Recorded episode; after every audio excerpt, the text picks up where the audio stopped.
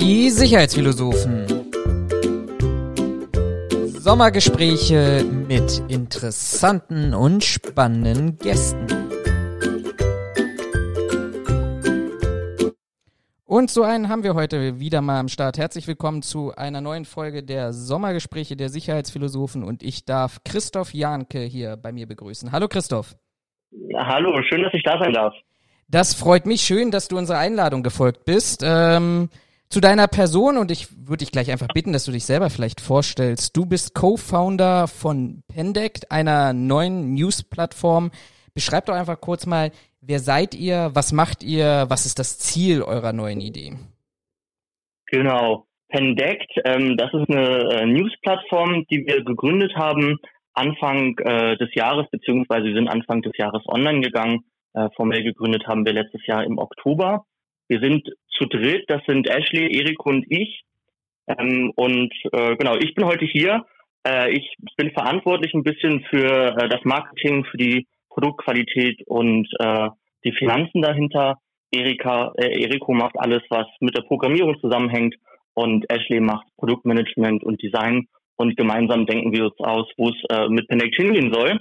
Und genau, das ist eine Plattform. Bei uns gibt es keine Artikel mehr, sondern nur noch kurze Karten. Und die Karten haben dann eine Überschrift und so ein Absatz, zwei Absätze Text und geben einfach möglichst faktengetreu wieder, also sehr faktisch, ohne eigene, eigene Autorenmeinung oder Autorinnenmeinung, geben die wieder, was gerade in der Welt passiert ist, kriegen dann eine Quelle und gehen dann durch ein Review-Verfahren, um sicherzustellen, dass es möglichst neutral beschrieben ist, dass die äh, Inhalte akkurat sind, dass es eine vertrauenswürdige Quelle ist, um einfach zu sagen, wir möchten eine eine Baseline, eine Basis für die Informationsflüsse und für die Informationskommunikation äh, etablieren, genau. Mhm.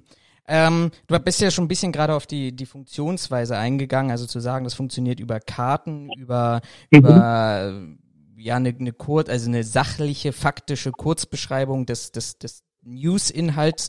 Aber kannst du vielleicht noch mal ein bisschen darüber hinaus erläutern? Wer hat die Möglichkeit, daran teilzunehmen? Ähm, ist das, werden die Karten von euch zur Verfügung gestellt? Bindet ihr dort eine Community ein?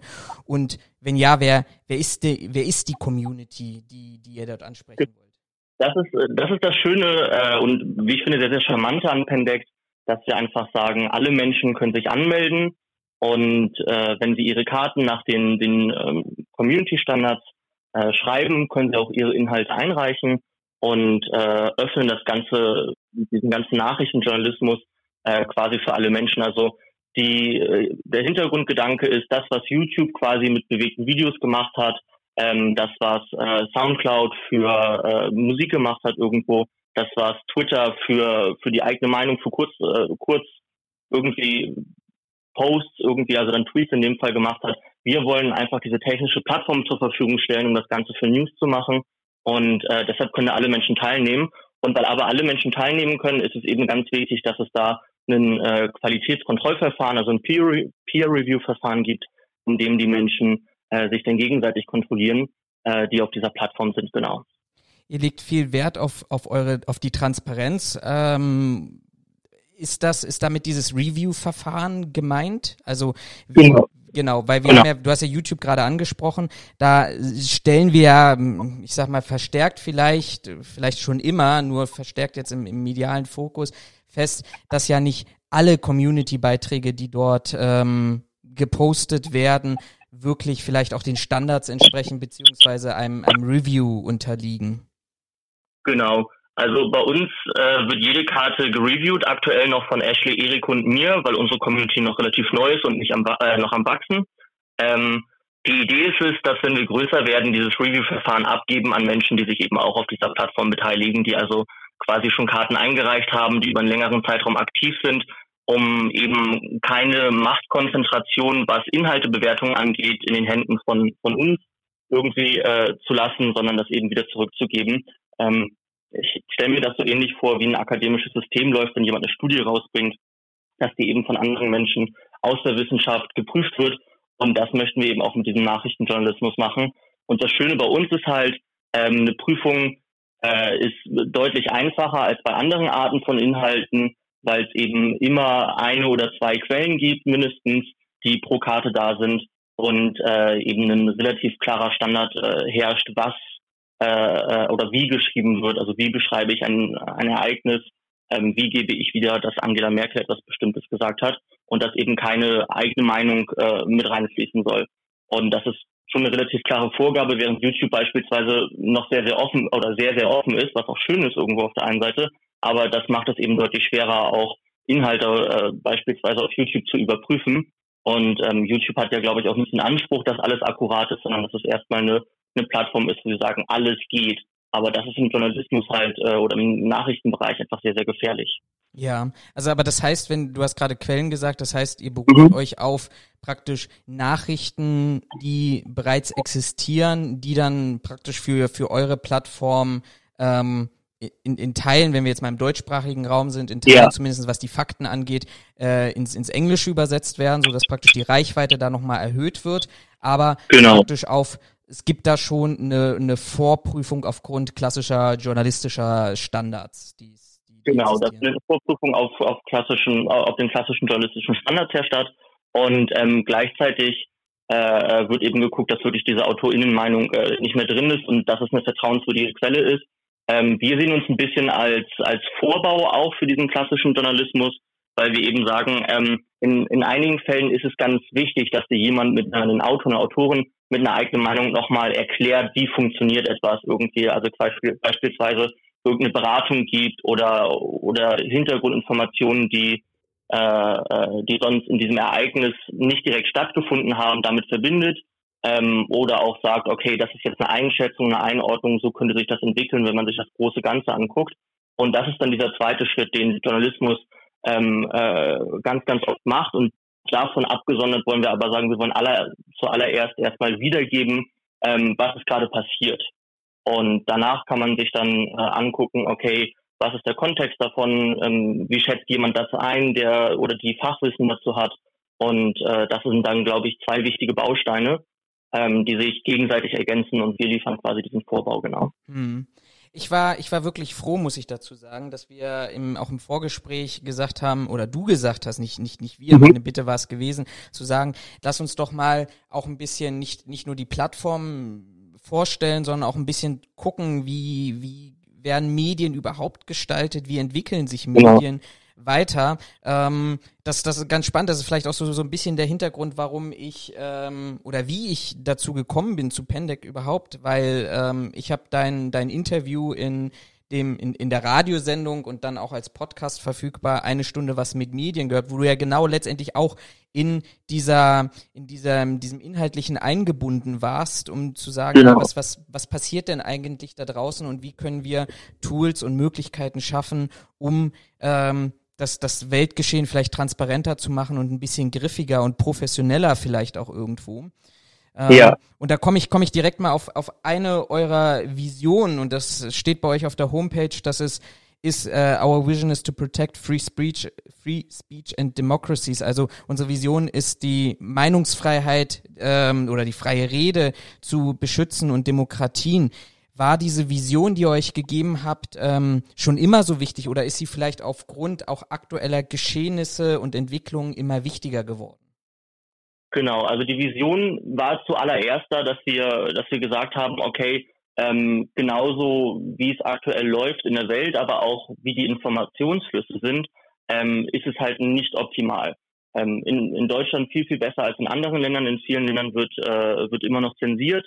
Äh, dann nimmt die Zensur auch in einigen Jahren gerade wieder stark zu. Das, was mit Hongkong passiert ist, mit dem neuen nationalen Sicherheitsgesetz, ähm, heute erst wurde, äh, wurde einer der äh, der Chef der Medienhäuser, äh, Besitzer, einer der Besitzer verhaftet, ähm, nachdem er sich halt jahrelang irgendwo gegen äh, äh, dagegen ausgesprochen hat, was eigentlich diese politische Linie aus Peking war und irgendwo immer ein bisschen kritisch war. Mhm. Also das ist ganz, ganz wichtig für uns und wir haben eben gesagt, okay, ähm, irgendwo, ähm, äh, woran liegt es irgendwo?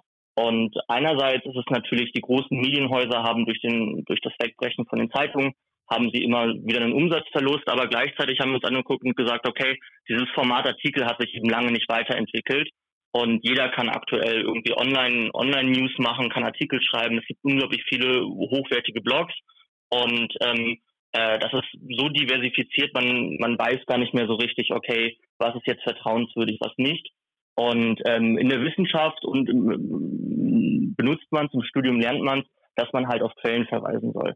Und ähm, wir sagen, okay, ähm, wir haben uns das angeguckt und gesagt, okay, zuallererst kurze Karten mit Quellen, um dann eben zu sagen, alle Menschen können daran teilnehmen, alle Menschen können mitmachen, um eben das Ganze zu demokratisieren, damit es halt nicht mehr einige wenige sind oder, oder verschiedene Gruppen und der Medienmarkt gerade in Deutschland, also es gibt äh, einige Verlagshäuser, die da sind und dann nochmal aufgeteilt in ganz, ganz viel mehr Redaktionen. Aber wir wollen es eben nochmal weiter öffnen, dass wir sagen, ähm, auf Pendek können Menschen aus Afrika genauso äh, ihre wichtigen Informationen einbringen wie Menschen aus den USA, um damit eine Demokratisierung zu schaffen und dieses Werkzeug wirklich in die Hände der Menschen zu geben, damit es halt ähm, keine übergeordneten Interessen äh, äh von, von der Chefredaktion beispielsweise mehr gibt. Hm. Ähm, du, du hast es gerade angesprochen, Hongkonger Sicherheitsgesetz, ähm, Populismus, vielleicht auch verstärkter Populismus in, in, in Europa, mhm. bestimmte Strömungen. Mhm. Wir, ich, ich würde gerne nachher nochmal da, darauf zurückkommen, aber vielleicht mal ganz allgemein, wie hat sich denn Medienberichterstattung ähm, aus, aus deiner Sicht in den, in den letzten Jahren, vielleicht Jahrzehnten sogar auch verändert? Ist, was ist schwieriger geworden und haben auch vielleicht die sozialen Medien, von denen alle sprechen, vielleicht auch so der ein oder andere nicht genau weiß, wo, also was das denn im Endeffekt ist, ähm, dazu beigetragen? Also ich glaube, ganz generell gab es viel zu wenig Innovation im Nachrichtenbereich. Das klassische Denken, okay, wir schreiben einen Artikel und ein Artikel wird veröffentlicht und dann wird ein neuer Artikel zum gleichen Thema geschrieben. Das ist ein sehr statisches, ähm, das ist äh, aus der aus der Zeitungszeit bekannt und äh, ich glaube, Medien müssten da eigentlich viel viel mehr in einem Zugzwang stehen, Innovationen mitzumachen. Ähm, was dann passiert, ist dann Innovation. Das sind äh, speziell im deutschen Medienmarkt sind halt diese Jugendmagazine, Jugendplattformen nochmal ähm, äh, aufgetaucht, Benko, ZBU, ähm, alle wieder eingestampft. Mhm. Ähm, dann haben wir uns aber angeguckt, okay, wir haben ganz viel mit Videojournalismus auf einmal, wir haben äh, vieles auf Instagram gerutscht, jetzt fängt langsam an, äh, dass der Journalismus auch auf äh, TikTok rutscht. Die Tagesschau hat, glaube ich, einen ganz, ganz tollen äh, TikTok-Account, der unglaublich hochwertig ist.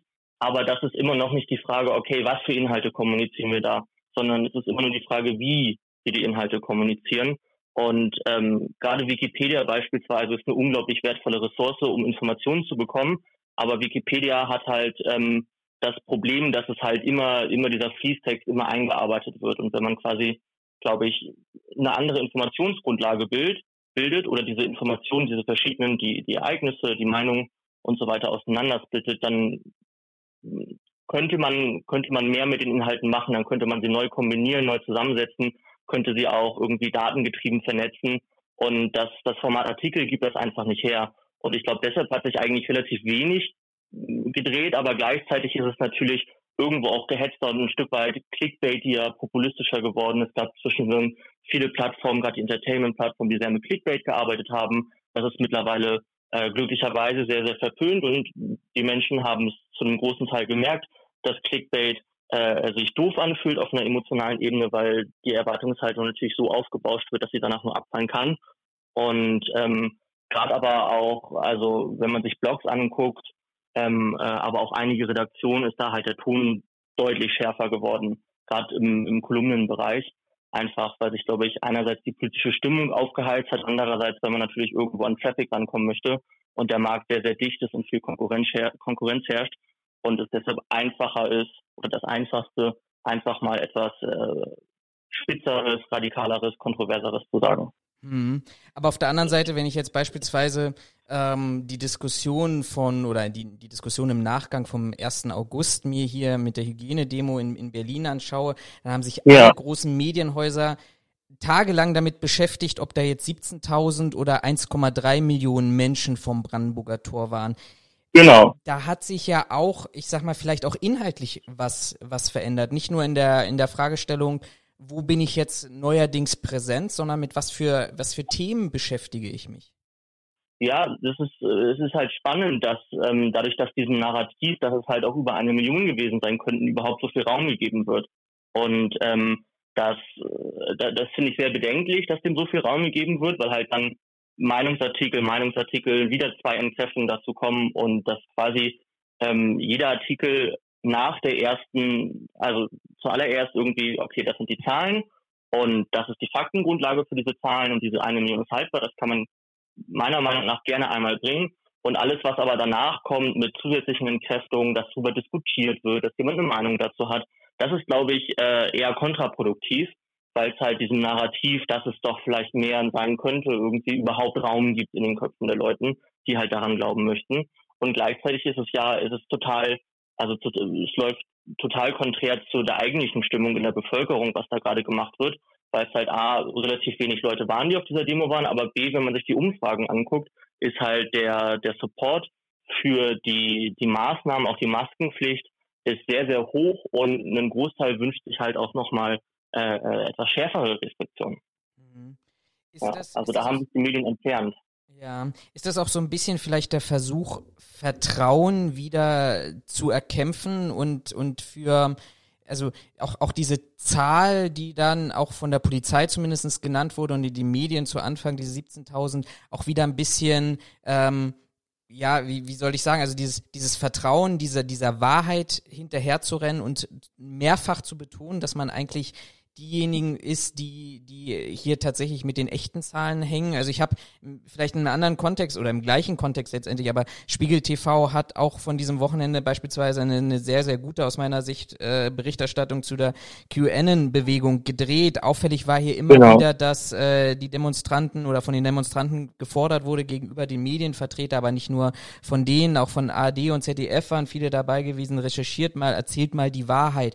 Ist das auch so ein bisschen so, so ein Kampf gegen Windmühlen, auf die man sich jetzt oder auf den man sich jetzt eingelassen hat, um das, das vermeintlich verloren gegangene Vertrauen wieder zu erkämpfen? Total. Also ich glaube, es ist auf jeden Fall, das hast du sehr schön gesagt, ein Kampf gegen Windmühlen, auf den man sich einlässt ähm, und eingelassen hat. Ähm, aber man geht halt rein und versucht es, man versucht wieder ähm, irgendwo auch äh, über, über die gleiche Art von Inhalten zu lösen. So. Also man versucht dann wieder, ähm, wenn man Artikel dazu schreibt, Artikel werden genau gleich wieder geschrieben. Aber ich glaube, diese grundlegenden Sachen, Quellen sauber zu verlinken, irgendwie kleine Infoboxen reinzumachen, das visuell klar voneinander zu trennen, ähm, was ist die AutorInnenmeinung, was ist jetzt überhaupt passiert, woher kommen diese Zahlen, was passiert ist, was sind da die Quellen. Ähm, äh, das, das passiert nicht, da wird in jedem Halbsatz irgendwie eine Einordnung gemacht. Und ich glaube, Vertrauen kommt einfach durch Wissenschaftlichkeit. Und äh, äh, das Vertrauen gewinnt man nicht dazu, also nicht dadurch wieder, wenn man der Wahrheit jetzt hinterherrennt, aber gleich, also gleichzeitig im gleichen Schreibstil bleibt. Also die Washington Post hat jetzt auch letzte Woche erst rausgebracht, ähm, äh, interne Policy, wo sich halt die äh, Journalistinnen und Journalisten auch dafür ausgesprochen haben, dass man eben klarer trennen sollte, was ist die eigene Meinung und was ist wirklich das Ereignis davon. So. Und ich glaube, das ist diese Grundlage für, wie gewinne ich Vertrauen zurück. Mhm. Das, das klingt ja so ein bisschen auch nach den Forderungen und von den Argumenten, fällt mir jetzt gerade ein von, von Rezo und seinem Video, was ja auch in der Medienbranche, ich sag mal, nicht überall auf fruchtbaren und positive Gegenliebe gestoßen ist. Also das, was genau. du jetzt sagst, Quellen verlinken, Meinung trennen, sachlich, sauber argumentieren ähm, und, und hinterlegen. Also eigentlich klassische journalistische Standards. Jetzt habe ich mir gestern Abend für ein anderes Thema ähm, auch eben letztendlich die, die Verkaufszahlen nochmal angeguckt, äh, beziehungsweise ja. die Reichweiten von den unterschiedlichen Medien, ohne jetzt etwas zu nennen, aber genau ja. diejenigen, wo ich heute sagen würde, vom, vom Bauchgefühl heraus und vielleicht auch aus der Erfahrung heraus, die arbeiten schon mit sehr, sehr hohen Standards als gegenüber vielleicht anderen bebilderten Zeitungen, ähm, ja. hängen die aber ja eigentlich hinterher in, in, in, den, in den Verkaufszahlen, in den Rankings etc. Also ist das ja genau. ein bisschen so ein Selbsterhaltungskampf, der dort entsteht. Auf jeden Fall, auf jeden Fall. Also in vielen Fällen ist es halt, ist das, was gemacht wurde, wurde seit Jahrzehnten so gemacht und wird jetzt so weitergemacht. Und wenn man sich auch anguckt, wie sich die, wie sich die klassischen Nachrichtenredaktionen äh, irgendwie dagegen gesperrt haben, teilweise, dass jetzt Online und Print zusammengelegt werden, einfach weil es weil halt so ein ganzheitliches Konzept auch irgendwo gefehlt hat, aber auch weil es irgendwas Neues war. Und ähm, das ist äh, schade zu beobachten, dass halt da nicht proaktiv irgendwie probiert wird, Initiative äh, oder Initiative zu sein, neue Sachen auszubringen. Ich weiß, da gibt es ganz, ganz viele Initiativen auch, aber bis jetzt war halt noch nichts durchschlagend, wo man gesagt hat, okay, das ist jetzt diese, diese Methode, um, äh, um das Vertrauen auf jeden Fall zurückzugewinnen. Aber beispielsweise könnte man hingehen und sagen, okay, wir, äh, wenn wir Artikel schreiben, beispielsweise zu den Hygienedemos oder zu QAnon oder was auch immer, dann gibt es eine Person, die schreibt, und das macht man klar kenntlich, ähm, die diese äh, Fakten zusammen recherchiert, die recherchiert, was passiert ist, die es möglichst neutral wiedergibt und ähm, beispielsweise im gleichen Artikel dann unten drunter, klar visuell voneinander getrennt, eine andere Person, äh, ein anderer Journalist, eine andere Journalistin äh, diese, diese Einschätzung dann dafür gibt mhm. Und das in den Kontext versetzt und beurteilt, was hat das für Implikationen, warum ist es wichtig, dass das getan ist, war, war das jetzt gut oder schlecht.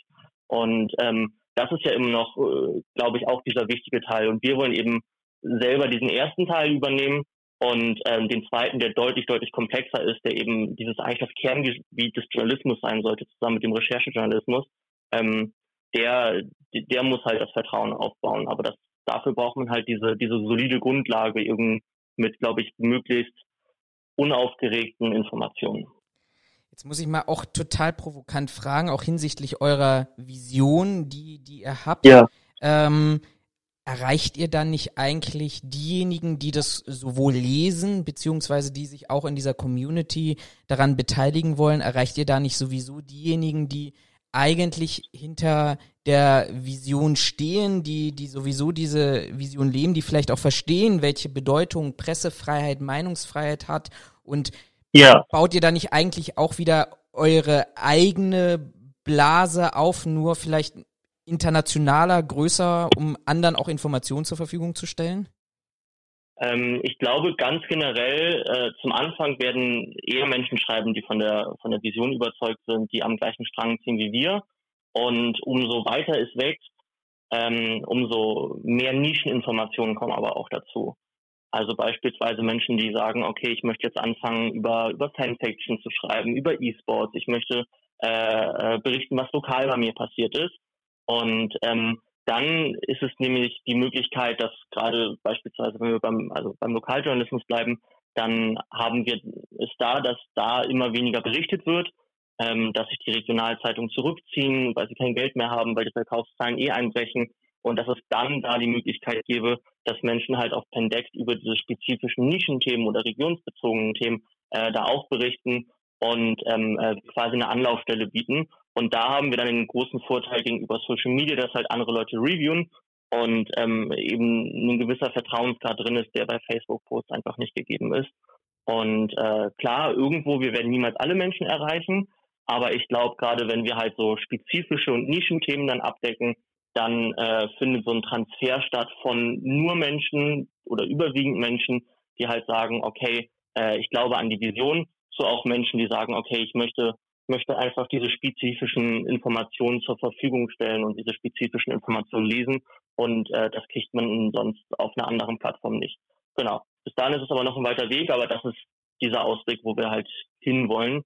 Und äh, genau, aber auch unsere Community Guidelines wollen wir irgendwann äh, zusammen äh, mit den Menschen, die auf der Plattform sind, äh, irgendwo weiterentwickeln äh, in einem Dialog, um, um zu sagen, wir wollen immer möglichst offen bleiben. Ich finde das total interessant, weil das, was du gerade eben gesagt hast, weil in, in, in, meinem beruflichen Umfeld, in dem ich mich bewege, wird immer noch, ich würde es jetzt mal wirklich als alt bezeichnen oder klassisch ja. zwischen regionaler Berichterstattung und überregionaler Berichterstattung und internationaler Berichterstattung ähm, differenziert, wenn wir irgendwelche Ereignisse haben oder, oder Lagen oder ähnlichem. Ähm, und, und du sagst ja eigentlich genau das Gegenteil. Also das, was vielleicht man alt und klassisch in der lokalen Berichterstattung jemanden interessiert hat, kann aber eigentlich auch schon jemanden, vielleicht auch unter dem Stichwort Best Practices oder was, was passiert eigentlich in der Welt, ähm, auch jemand vielleicht auf internationaler Ebene interessieren, sodass eigentlich doch diese Grenzen komplett ähm, ja, verschwimmen und, und somit die Welt doch auch ein Stückchen näher zusammenrückt. Genau, ich glaube, es geht immer bei, wenn, wenn man sich Inhalte anguckt, würde ich mir immer angucken, ähm, wann hat ein Inhalt eine Relevanz für mich und dann aber auch für andere Menschen. Und andere Menschen sind in dem Fall diese Frage, wann hat ein Inhalt Relevanz für mich, nur ganz viel, also ganz oft multipliziert auf, ähm, äh, auf andere Menschen mit einem anderen Hintergrund, mit anderen Interessen. Und ich glaube, eine Lokalnachricht oder eine aus einem Specific Interest Topic, äh, wie E-Sports beispielsweise, die äh, kann für Menschen auf der ganzen Welt immer relevant sein. Und wenn es dann aber kommt, okay, wir haben eine Lokalnachricht, ähm, das Schützenfest wird wahrscheinlich nicht ganz so interessant sein international, aber dieses Potenzial besteht trotzdem, dass, äh, dass irgendwas viral geht, dass es trotzdem international eine große Reichweite hat. Ähm, äh, jeder Inhalt potenziell ähm, äh, hat die Möglichkeit, weil es halt diese Internetinfrastruktur gibt, dass sich halt viele Menschen dafür interessieren. Und ähm, es muss halt nur die richtigen Menschen finden. Und ich glaube, dieser Unterschied wirklich zwischen regional und international, ähm, äh, den, den würde ich so nicht mehr machen, sondern das Inhalt spezifisch angucken und dann gucken, wer interessiert sich vielleicht dafür genau. Ja. Und gerade auch bei regionalen Sachen, viele Leute ziehen weg und ähm, es kann ja sein, dass sie sich immer noch dafür interessieren, äh, was da ab und zu passiert in ihrer Heimat, einfach wegen Nostalgie oder weil sie ein paar Mal im Jahr da sind. Und äh, die müssten dann teilweise Online-Regionalmagazine für 10, 20 Euro im Monat abonnieren. Äh, und äh, das macht ja keiner. Aber wenn man dann ab und zu zwei Karten irgendwie am Tag aus der Heimat und Heimatnachrichten bei Pendek durch den Feed laufen hat, ähm, wäre das wieder was ganz anderes. Ja. Ähm, du hast gerade gerade auch was gesagt, Journalismus ich will jetzt nicht sagen, kostet mehr. Ich glaube, der hat auch schon früher gekostet, nur dass dadurch, dass ja. vielleicht der klassische Zeitungsverkauf ähm, weggefallen ist, wird natürlich mit, mit Paywalls und ähnlichem versucht ja auch wieder ähm, neue Einnahmequellen zu genau. generieren. Ist das, siehst du das als gefährlich an, weil dann vielleicht auch Informationen, die eigentlich jedem zur Verfügung stehen müssten, ähm, nicht mehr jedem zur Verfügung stehen. Also ich erinnere beispielsweise, der, der Professor Dr. Drosten hat sich äh, ganz, ganz heftig beim Spiegel beschwert über ein Interview, was er, was er zu Corona-Maßnahmen und ähnlichem vor ein paar Monaten gegeben hat. Und das hat der Spiegel ja. nachher hinter eine Paywall gepackt. Klar, auf der einen Seite absolut verständlich, man muss trotzdem verdienen. Aber das waren genau. aus seiner Sicht eben auch Informationen, die er sagt, die müssten eigentlich jedem zur Verfügung stehen, weil sie eben über Gesundheit, über Leben, über, über das gesellschaftliche Miteinander ähm, eigentlich äh, berichten. Ähm, wie, wie siehst du das? Ist, ist, ist Pendec dafür auch eine Möglichkeit, ähm, diese Informationen dann doch weiterzutragen, wenn jemand sagt, okay, ich habe genau diesen Zugang und ich stelle diese Informationen zur Verfügung? Ja, also ich glaube, ähm, ganz generell äh, finde ich es wichtig, dass es Paywalls gibt weil das äh, Verlassen, wenn sich Journalismus und, und Medien auf Anzeigenerlöse verlassen müssen, komplett oder zu einem, zu einem zu hohen Prozentsatz, entsteht natürlich eine Abhängigkeit von der Wirtschaft. Gerade wenn es dann einige wenige große Anzeigen äh, schaltende sind, äh, schaltende Firmen meistens. Und ähm, da entsteht natürlich eine Abhängigkeit. Und äh, deshalb finde ich es generell gut, dass es, äh, dass es Paywalls gibt, wo dann auch gesagt wird, okay, da wird kontinuierlich Geld bezahlt, das ist planbar, äh, diese, diese Einnahmen sind planbar, damit kann man arbeiten. Und ähm, dann glaube ich aber, dass wirklich diese grundlegenden Informationen, die sollten immer frei für alle Menschen zugänglich sein und dass eben diese, diese, ich glaube im Deutschunterricht wäre das äh, Anforderungsbereich 3, also Anforderungsbereich 1 und 2 sind zusammenfassend wiedergeben und Anforderungsbereich 3 ist quasi diese Einordnung und Interpretation. Mhm. Und ich glaube, alles, was im Anforderungsbereich 3, 3 äh, ist, das ähm, kann sehr, sehr gerne auch hinter so eine Paywall. Ähm, damit habe ich kein Problem, aber alles, was eben an grundlegenden Informationen zur Verfügung steht und ähm, vielleicht ein gutes Beispiel vom Spiegel, ähm, die haben das äh, gemacht zu, zu Ibiza, da wurden den ja in Österreich gab es ja den Skandal. Ja. Ähm, und äh, da haben sie die grundlegenden Informationen und auch beim Amtor-Ding haben sie die grundlegenden Informationen, die Fakten, haben sie alle zur Verfügung gestellt und dann nur quasi diese Recherchegeschichte, was dahinter passiert ist, um es zu erzählen, äh, dann hinter die Paywall gepackt. Und in den beiden Fällen haben sie es gut gemacht. Ähm, das mit Drosten kann ich, kann ich seine Seite sehr gut verstehen. Ähm, aber ähm, verstehe auch natürlich, dass der Spiegel ähm, äh, Geld verdienen muss und ein Interview ist prädestiniert dafür, dass es eben quasi so eine Transfer- und Interpretationsleistung ist. Ähm, aber die, die Informationen müssen halt trotzdem kommuniziert werden und frei sein, meiner Meinung nach. Mhm. Ich, ich, ich äh, würde gerne nochmal auf diese, diese Faktenthematik zurückkommen. Ich, ich oute mich mal, ich habe jetzt äh, letzte Woche diese, diese Zeitung, die auch auf diesen Hygienedemos äh, verteilt werden, des demokratischen Widerstands, in die Hände bekommen und war nicht nur inhaltlich schockiert gewesen, sondern ich war letztendlich auch hinsichtlich des, des Umgangs mit Fakten, aber auch der Umgang vielleicht mit dem, wie man sonst nennen würde, den, den mündigen Bürgern ähm, oder die, die Herangehensweise des potenziell mündigen Bürgers gewesen. Ähm, und das, das, das waren einfach die ersten vier Seiten ganz, ganz interessant aufgebaut. Also auf der ersten Seite eins wurde über die Lügen, über den Faschismus, über die Diktatur der Bundesregierung, den subversiven Mächten, RKI geschrieben. Also alles wirklich in, wow. in einen Bereich gezogen, wo, wo, wo man sich nicht wiederfinden will. Auf Seite zwei wurde dann interessanterweise mit den mit den Zahlen der subversiven Mächte von Seite 1 dann dagegen mhm. argumentiert, dass Corona zwar vielleicht möglicherweise existiert, aber gar nicht so schlimm sei. Auf der dritten und vierten Seite hat man eine Doppelseite, einen Aufmacher gehabt, wo es, wo man Zitate von, ich nenne sie mal Ärzte, ganz grob gefasst und, und Wissenschaftler, wo man ja. ähm, die Zitate und Gutachten hergeholt hat, dass Corona ja eigentlich gar nicht existiert. Jetzt sagen du und ich wahrscheinlich und hoffentlich auch der Großteil der Bevölkerung, im Moment mal in der Konsistenz dieser Argumentation ist das überhaupt nicht, nicht schlüssig. Aber wer auf ja. vier Seiten einfach diese Widersprüche nicht entdeckt, der kann doch erst recht nicht allgemein von, von Fakten, von einer noch sachlicheren Arbeit der, ich sag mal, klassischen Medien überzeugt werden. Oder siehst du das anders? Na, ich glaube, generell, äh, was das Beispiel zeigt, ist, äh, es suggeriert, dass du dir aussuchen kannst, woran du glaubst. So, also auch Widersprüche sind gerade gerade bei den Verschwörungstheoretikern und Theoretikerinnen, ähm, aber auch im, im Reichsbürgertum irgendwie ähm, sind sind okay, dass es da Widersprüche gibt und immer wieder welche auftauchen, ähm, weil man sich dann dafür entscheiden kann, an Sachen zu glauben oder nicht und ähm, dann in vielen Fällen auch daran geglaubt wird, einfach was das eigene Narrativ stützt und ähm, dass das Medium an sich, wo man es liest, gar nicht mehr diese große Relevanz hat. Und äh, das ist ein großer, großer Widerspruch zu gerade der, der Hochzeit der, der Printzeitung, wo es halt darum ging, okay, jetzt steht es in der Welt, jetzt steht es im Spiegel. Das muss richtig sein, das ist ein hoher Qualitätsanspruch. Und ähm, der, der ist halt äh, bei den beim Spiegel auf jeden Fall, äh, bei anderen ehemaligen Printmedien, die jetzt auch online sind, immer noch da. Aber äh, man kann es halt nicht mehr unterscheiden. Früher war es halt so ein Qualitätsmerkmal, auch diese gedruckte Zeitung, dieses Magazin in der Hand zu haben. Heute kann jeder eine schön aussehende Website aufsetzen oder äh, Zeitung drucken ist natürlich auch viel zugänglicher geworden. Und ähm, ich glaube, dieses grundlegende, ähm, ein Widerspruch ist da, aber Menschen entscheiden sich bewusst dafür, den weg zu ignorieren.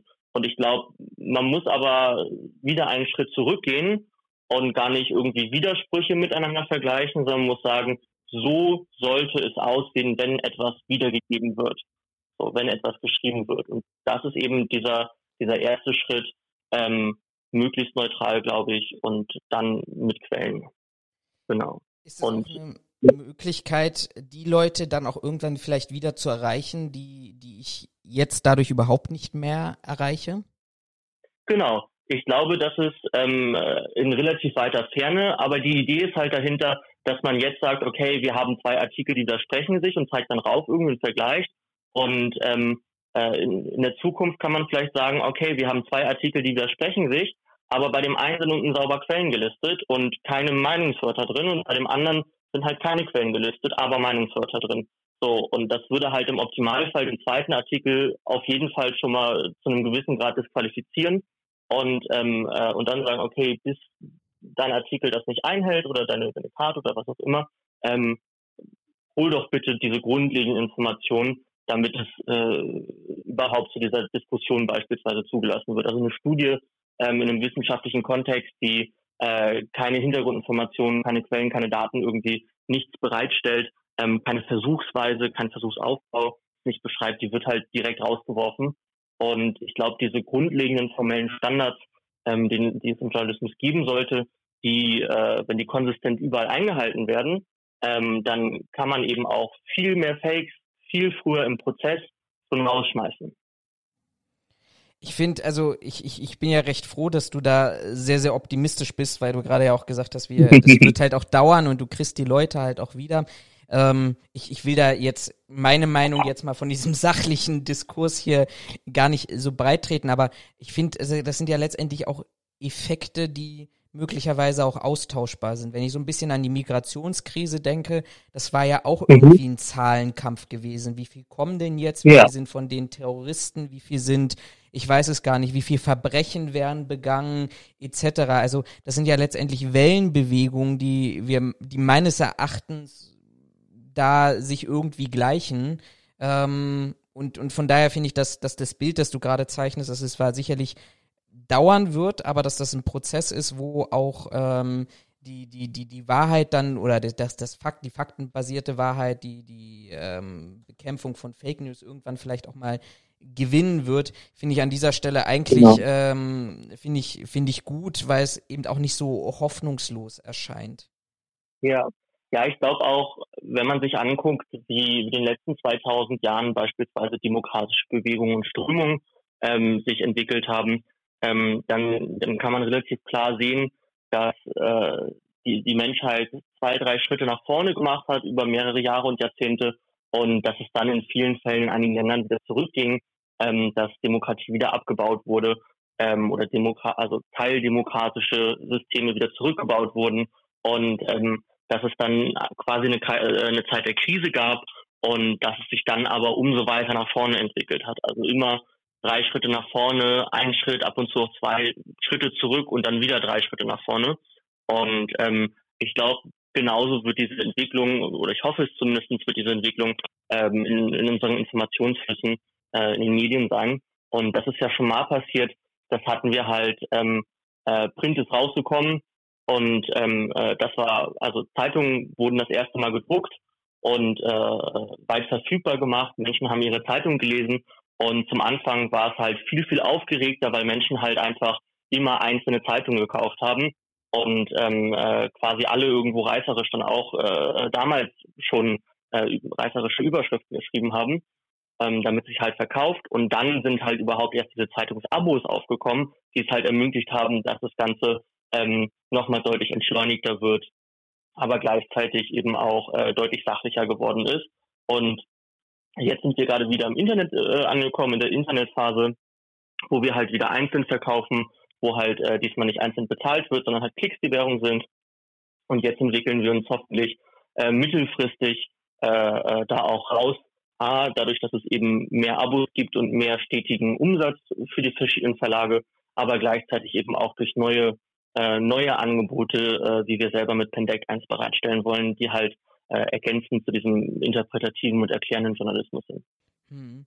Ihr schreibt äh, bei euch auf der Homepage, dass es sich in einem journalistischen Klima als schwierig erwiesen hat, äh, in dem politische Vorurteile zum Verkaufsargument geworden seid. Sind kritisiert ja. ihr den, den Journalismus, kritisiert ihr die Politik, kritisiert ihr die Gesellschaft? Ähm, wer ist da so ein bisschen der, der Adressat dieser genannten Problemstellung? Ich glaube, ich glaube, alle, alle, alle Seiten ruhen sich und das ist, glaube ich, ganz in der Natur des Menschen, dass wir uns, wenn etwas funktioniert, dass wir dann dazu neigen, dass wir das Funktionierende genauso weiterzumachen. Und ähm, das fällt in der Politik auf, wenn wir uns angucken, dass Deutschland Digitalisierung verschlafen hat. Das fällt uns auf, wenn äh, innerhalb der Bevölkerung aber teilweise einfach ähm, eine fehlende Medienkompetenz da ist, dadurch, dass sich die Technologie einfach ähm, viel, viel schneller entwickelt äh, äh, als, als damals noch und gleichzeitig aber auch in den Verlagen, die halt das gleiche gemacht haben wie vorher. Und ähm, äh, gerade im Hinblick auf die USA, aber auch äh, andere Länder ähm, sehen wir, dass Politik auch populistischer wieder geworden ist. Und das heizt das Ganze natürlich nochmal an. Also ich glaube, es ist so von allen Seiten irgendwas, aber es ist niemand, kaum jemand, der sagt, okay, ich möchte jetzt aktiv das Ganze, die Situation schlechter machen, sondern ähm, äh, es ist halt einfach die technologische Entwicklung zieht voran und ähm, da müssen wir mitziehen und das passiert nicht schnell genug. Hat Donald Trump oder der, der, der vielleicht auch steigende Populismus in, in Deutschland oder in Europa die Medienberichterstattung ähm, verändert? Hat er die beeinflusst, vielleicht nicht aktiv, aber durch sein, durch sein Verhalten? Auf jeden Fall. Also ähm, gerade Donald Trump hat es halt hochfähig gemacht, dass äh, wieder stark wertende, aber auch sehr diskriminierende Aussagen äh, zulässig sind, aber gleichzeitig eben auch klare Widersprüche hochfähig, hochfähig gemacht werden. Ähm, das, was wir dann eben schon hatten, dass man sich dann aussuchen kann, was man, woran man glaubt ohne dass es halt irgendwelche Informationsgrundlagen gibt. Und ähm, äh, Donald Trump kann halt einfach alles sagen und ähm, da kann sehr viel gegenargumentiert werden, sehr viel gegenläufige Berichterstattung sein. Am Ende ähm, macht seine Plattform irgendwo auch größer und irgendwo macht das natürlich auch hochfähig. Aber gerade wenn es der US-Präsident ist, ist es halt schwierig, den auch einfach zu ignorieren und äh, vielleicht auch nicht produkt, also nicht gut für unsere Medienwelt, für unsere Demokratien. Das ist also ein ganz, ganz wichtiges Thema, mit dem man sich auseinandersetzen muss. Und ähm, bin, also ich bin froh, dass gerade auch viele Verlage irgendwie verschiedene Herangehensweisen gefunden haben, um damit umzugehen äh, und es auch immer noch probieren und auch sich entwickeln, damit halt ähm, in den nächsten Jahren äh, nochmal deutlich besser wird, mit sowas umzugehen. Aber klar, es ist viel hochfähiger geworden, ähm, wieder populistische Sachen zu sagen. Das war nämlich auch so ein bisschen meine, meine erste Idee gewesen, zu sagen, na ja, wenn, wenn keiner darüber berichtet, ähm, auch vielleicht ja. über Aussagen, also man, man kann ja Person, Amt und, und Aussagen vielleicht auch ein bisschen trennen, zumindestens ähm, nicht in der Live-Berichterstattung, also da werden wir, glaube ich, nie hinkommen, dass Pressekonferenzen zukünftig nur noch äh, schriftlich im Nachgang irgendwie zusammengefasst werden oder ähnliches, aber ja. die, die einfachste Herangehensweise wäre ja auch zu sagen, naja, es, es müsste nur ein bestehender Konsens in, in der Medienlandschaft sein, zu sagen, okay, wir berichten auch hier inhaltlich faktisch ähm, und lassen eben genau diese, diese, diese Aussagen weg. Jetzt sagst du aber, eigentlich muss das eine Demokratie ja auch aushalten können. Genau. Also ich glaube, sowas muss eine Demokratie aushalten können und wenn sich halt alle Verlage anfangen abzusprechen und alle das Gleiche machen, dann haben wir auch wieder ein Problem ähm, weil dann irgendwo eine Unabhängigkeit äh, äh, raubt. Und ich finde es schön, dass, dass, der, dass, dass die Medienwelt sehr divers ist. Ähm, ich weiß aber nicht genau, okay, ähm, äh, ich glaube nicht, dass jetzt Trump generell zu ignorieren gut wäre, aber es ist halt oft auch nicht trennbar, also was jetzt Amt, was Person ist. Irgendwie. Also als, hm, als US-Präsident, alles, was er als Person sagt, wird natürlich, weil er diesen, dieses Amt innehat, wird natürlich auch irgendwie gewertet ähm, äh, auf diese Präsidentschaft, auf das Amt. Ähm, Gerade bei ihm kann man es halt nicht mehr trennen. Ja. Es ist ein unglaublich komplexes und schwieriges Thema. Ähm, aber man, man muss irgendwo dem, dem etwas entgegensetzen. Und ähm, was genau das am besten ist, äh, das weiß ich auch nicht. Aber ähm, ich glaube, dass die Medienwelt äh, wird sich dem annähern auf jeden Fall. Hm. Jetzt, jetzt sagt er auch, we believe news is made by the people, for the people. Also mhm. jetzt, jetzt lass uns mal ein, ein, dramatisches Szenario zeichnen. Jetzt, jetzt ähm, im Kontext zunehmen, vielleicht zunehmender, ich weiß, ich weiß es nicht, vielleicht auch nur präsenterer Verschwörungserzählungen, kommen wir irgendwann an einem, zu einem Konsens, dass, dass vielleicht auch die Mehrheit der Bevölkerung oder zumindest vielleicht 50 Prozent der Bevölkerung diese kruden, verrückten Ideen glaubt. Ähm, sind mhm. das dann die Berichte, über die, wenn äh, from the people, for the people, ähm, dass, dass es auch die sind, über die wir dann in der Zukunft mehr sprechen müssen, dass die irgendwie die Wahrheit dann auch vielleicht abfälschen? Na, das, das ist dann wieder die Frage. Also gibt es irgendwie eine Ereignisgrundlage, eine wissenschaftliche Grundlage dafür, ähm, ähm, irgendwo als Quelle, um die Inhalte rauszubringen? Wenn Menschen halt sagen, okay, ähm, äh, also beispielsweise niemand würde sagen, ähm, 9-11 hat nicht stattgefunden. So ist also es gibt bestimmt irgendjemanden, der das behauptet. Also siebeneinhalb Milliarden Menschen. Es gibt bestimmt irgendjemanden. So, aber der generelle Konsens ist ja, ähm, Katastrophen passieren. Und dann gibt es immer mal wieder Verschwörungstheorien, was hat jetzt diese Katastrophe ausgelöst, was ein Inside-Job ist, irgendwas passiert. Und ähm, äh, dafür muss es dann halt natürlich irgendwo irgendwo eine, eine, eine Faktengrundlage geben. Und ähm, genau, die muss halt äh, sauber erstellt sein. Und äh, dann, dann kann es halt natürlich immer wieder Gruppen geben, die, die sich dieser Faktengrundlage entbehren. Aber wir würden eben beispielsweise auch auch nur darstellen und auf der Plattform zulassen, was halt, ähm, äh, was halt diese, diese entsprechende Faktengrundlage hat. Ähm, klar, da wird irgendwann, wird bestimmt der erste Tag kommt, an dem mal was durchrutscht.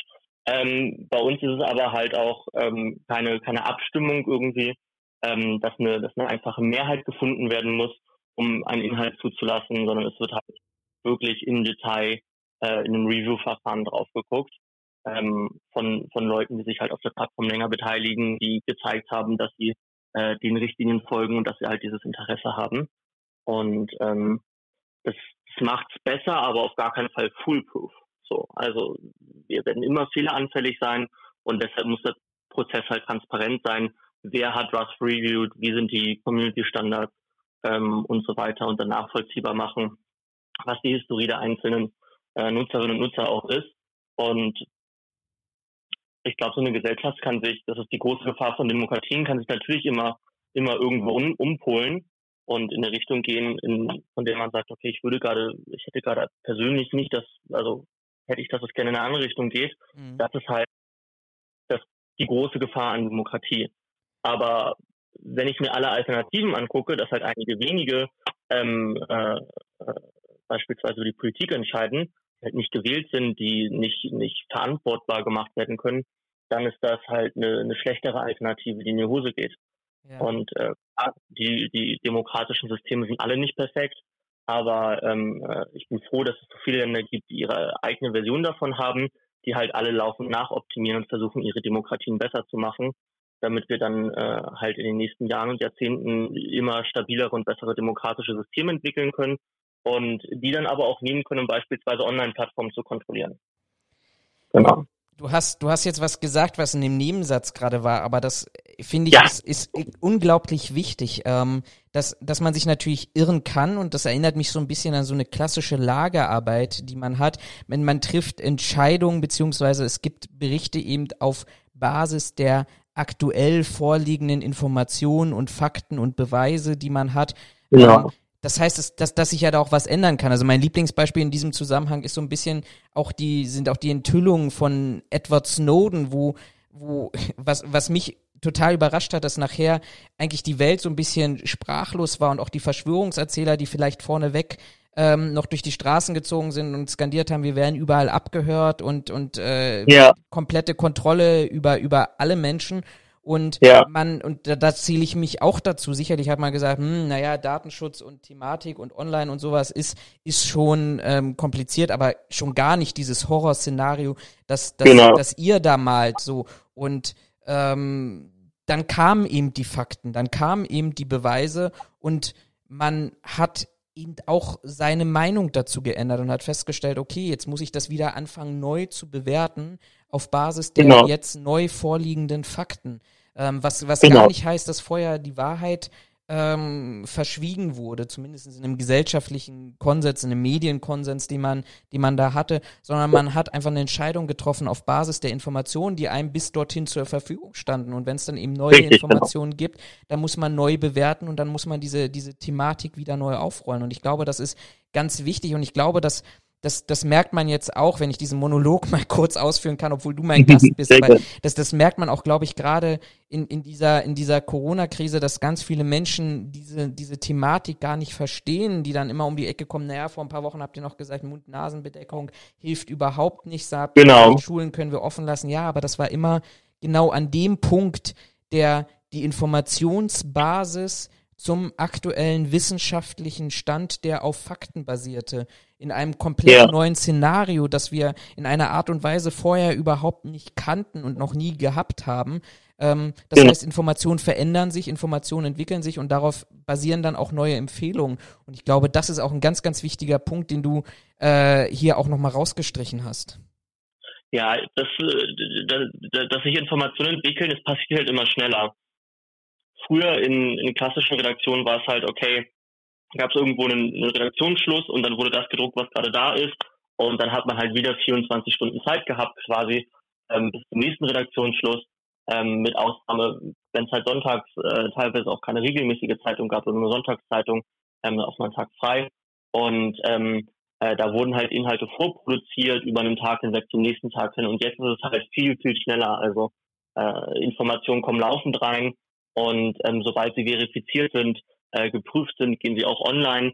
Und dann kann es aber, es, passiert regelmäßig, dass nach einem halben Tag gesagt wird, oh, das ist doch anders irgendwie. Aber ähm, irgendwo ist, glaube ich, das Begehren der Menschen da, diese Informationen zu haben. Gleichzeitig ist der Druck zwischen den verschiedenen Redaktionen halt auch dass sie eben sagen, wir müssen diese Information auch zügig rausbringen, um eben äh, damit unseren Traffic zu bekommen.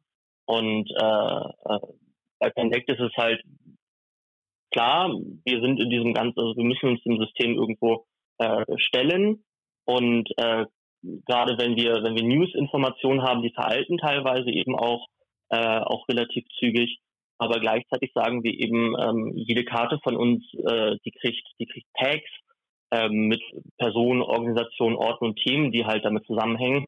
Und ähm, gerade wenn wir uns jetzt die, die Corona-Impfung angucken, wie da die Entwicklung ist, da kann man beispielsweise auf den Tag bei uns draufgehen, sieht dann einfach eine Zeitleiste, einfach wie so ein Newsfeed bei Facebook, nur mit diesem einen Thema und kann sich also vom, vom neuesten durchscrollen zum ältesten, was halt der, der Stand ist. So, und wie sich der Stand entwickelt hat. Und dadurch wird's, kommt halt so ein bisschen mehr Bewegung rein. Es ist kein, kein Artikel, den ich dann google, den ich drei Monate später finde, der vielleicht aber schon total veraltet ist, aber ich weiß ja gar nicht, ob er veraltet ist. Genau. Ja, ähm, da, da sprichst du ja auch nochmal noch mal so einen anderen Aspekt an, was ja letztendlich auch immer wieder so ein, so ein Wellenschlag ist, der, der dort existiert. Also natürlich ist unsere Gesellschaft schnelllebiger geworden, aber die Nachhaltigkeit genau. vielleicht von, von Nachrichten, von Meldungen ähm, sind, ist, ist einfach ähm, vielleicht auch kürzer geworden. Korrigiere mich, wenn ich da falsch bin. Also meine These wäre jetzt so. Berichtet. Also es wird ja viel detailliert berichtet. Das wird alles wird in kleine Bruchstücke eh schon runtergenommen. Und in einem normalen Artikel, also angenommen, du liest äh, drei Artikel zum Brexit in einer Woche, ähm, drei Artikel haben dann vielleicht jeweils einen Absatz an, an neuen Informationen und die restlichen äh, Absätze in diesen Artikeln sind dann alte Inhalte zusammengefasst, Einordnung und einfach einfach ein Intro. Und ähm, äh, viel davon ist auch einfach redundant, weil mittlerweile halt einfach sehr viel, also mit jedem neuen Informationsstück direkt rausgegangen wird. Und früher hätte es halt sein können, da bist du ganz richtig, glaube ich, dass man äh, gewartet hat in der Redaktion, ähm, bis halt genug Inhalte zu einem Thema da sind und dann darüber berichtet. Mhm. Du, du, du, sagst, du hast ja auch die, die Zeitleiste bei euch angesprochen und diese Entwicklung, ähm, die, die dort aufgezeichnet werden. Das ist ja auch bei mir in, in meiner Tätigkeit in den sozialen Medien ganz wichtig, dass du eben nicht nur diese, diesen, diesen Schlag hast und der erste Aufschlag, ich meine, das ist letztendlich im, im Kontext von ähm, Widersprüchen oder jetzt komme ich gar nicht auf den, auf den tatsächlichen Wortlaut oder fachlich richtigen Wortlaut, dass wenn über dich berichtet wird, ist das eine große große Aufmacher in der in der ersten Zeile. Wenn du aber erwirkst, dass dass dort ähm, eine Korrektur erfolgen muss, dann muss es zwar sicherlich auf derselben Seite erfolgen, aber das wird niemals so groß und bebildert sein wie Richtig. wie ähm, der der erste Aufmacher. Und das andere ist ja so ein bisschen der der zweite Aspekt, der da drin ist. Ähm, der vielleicht auch mehr in den Hintergrund gerät, ist ja auch dieses Lernen aus Ereignissen, Entwickeln von Ereignissen. Also meine These wäre jetzt an dieser Stelle, wenn wir jetzt hier echt jetzt die Tage, was ich nicht hoffe und auf Holz geklopft, einen ganz, ganz schweren Terroranschlag hätten in Deutschland, ja. ähm, dann, dann würde über Wochen vor allem wenn es dann noch irgendwie sicherheitsbehördlich irgendwie was schiefgelaufen ist, dann würde über genau. Wochen möglicherweise über Corona keiner mehr berichten. Und ich das, genau. das ist ja auch so eine, so eine Herausforderung. Das Thema ist ja nicht weg, es ist nur etwas anderes, brisanter geworden. Wie, wie, wie können wir, wie können, wie könnt ihr mit eurer Plattform dem vielleicht auch so ein bisschen entgegenwirken? Genau, also ich glaube, das Interesse verschwindet halt nicht. Ähm, und das sieht man ja auch bei ganz vielen anderen Themen. Also äh, Corona ist ausgebrochen, als die Waldbrände in Australien noch liefen. Waldbrände in Australien sind äh, aus den Nachrichten verschwunden. Waldbrände in Australien sind ausgebrochen, als Hongkong gerade noch in den Nachrichten war. Das ist halt so ein Cycle. Und ähm, in, Spiel, in, in vielen Fällen, es betrifft halt, ähm, ein Ereignis betrifft immer physisch real im Leben eine, eine bestimmte Subgruppe. Und der Rest liest einfach nur mit. Und ähm, äh, dadurch, dass die Redaktionen aber nicht, nicht immer zwingend physisch betroffen sind von diesen Ereignissen, ähm, folgen sie halt auch tendenziell eher so einem News-Cycle. Und ähm, ich glaube, eine, eine lokal, ein Lokalmedium in Australien wird noch viel länger über die Waldbrände berichtet haben, auch als Corona schon international beispielsweise oder überregional ähm, bei Medienhäusern äh, äh, mehr durchexerziert wurde und das alte Thema fallen gelassen wurde. Und äh, äh, ich glaube aber, diese Menschen hätten dann die Chance, das eben zu Pendek draufzubringen und halt durch diese Demokratisierung so, weil halt alle mitmachen können, auch diese Informationen wieder mitzuteilen. Mhm. Genau. Das ist halt die Grundidee. Du hast jetzt ein Beispiel dafür genannt, für welche Bedeutung Information für auch für eine demokratische Gesellschaft haben kann. Aber da ist ja noch, mhm. noch, noch viel mehr, was dort im Hintergrund steht. Total. Ja, also ich glaube, Informationen, also, also A, formen wir unsere Meinung auf Basis von Informationen, aber auch un, unsere, unsere Persönlichkeit und Charakter und also es sind immer Informationen und Erfahrungen irgendwo. Und ähm, so gute Frage. Also ich glaube, Informationen, ganz persönlich glaube ich, Informationen und Informationsflüsse sind halt diese, dieser, dieser absolute Grundbaustein, wie unsere Gesellschaft überhaupt funktioniert. Und äh, alles von, von Erziehung über, wie forme ich meinen Charakter, was möchte ich im Leben tun, ähm, äh, wovon lasse ich mich beeinflussen, ähm, wofür interessiere ich mich, alles, alles basiert halt irgendwo auf Information und Informationsaustausch. Und ähm, äh, dadurch haben wir durch die technologischen Möglichkeiten, aber früher durch Zeitungen, durch Bücher überhaupt, gab es halt immer, immer mehr und bessere Möglichkeiten. Und ähm, äh, mittlerweile sind wir halt an einem Punkt, wo halt alle, äh, alle sich auch international irgendwie austauschen können. Und ähm, äh, klar im direkten Kontakt sage ich, was ich mö möchte, sage meine eigene Meinung. Aber gerade wenn man eine Person auch potenziert tausend oder teilweise Millionen von Menschen erreichen kann, dann wird's halt spannend. Und ähm, dann verschafft halt Menschen eine Stimme und das ist demokratisch wichtig, aber gleichzeitig auch ähm, äh, auch für für Menschen irgendwie aus äh, aus Gruppen, die diskriminiert werden, die aber auch sagen äh, oder anderen Gruppen, die halt ähm, äh, sich sonst in ihrer Region nicht genug Menschen haben, die die gleichen Interessen haben oder diese gleiche Lebensgeschichte, die sich auf einmal austauschen können. Und das passiert einerseits im, im Geheimen, in, in Chats oder in Foren dann halb öffentlich oder öffentlich und dann aber auch, muss ich das jetzt irgendwie in diese Medien reintragen. Und ähm, äh, da gibt es zwar Special Interest Magazines oder Blogs, aber auch viel Instagram. Und ähm, ich glaube einfach diese diese Entwicklung und Verwirklichung der eigenen Person, Persönlichkeit und generell von den Menschen, da, da liegen halt Informationen zugrunde. Und genauso ist es aber auch ähm, äh, sicherheitstechnische Themen, irgendwie Risikobewertung, ähm, Unternehmen, die sagen, okay, ist das ein Markt für mich, ist das kein Markt für mich. Ähm, äh, da sind Informationsflüsse auch wichtig. Ich glaube, alles, was wir machen, hat irgendwo mit Informationen zu tun.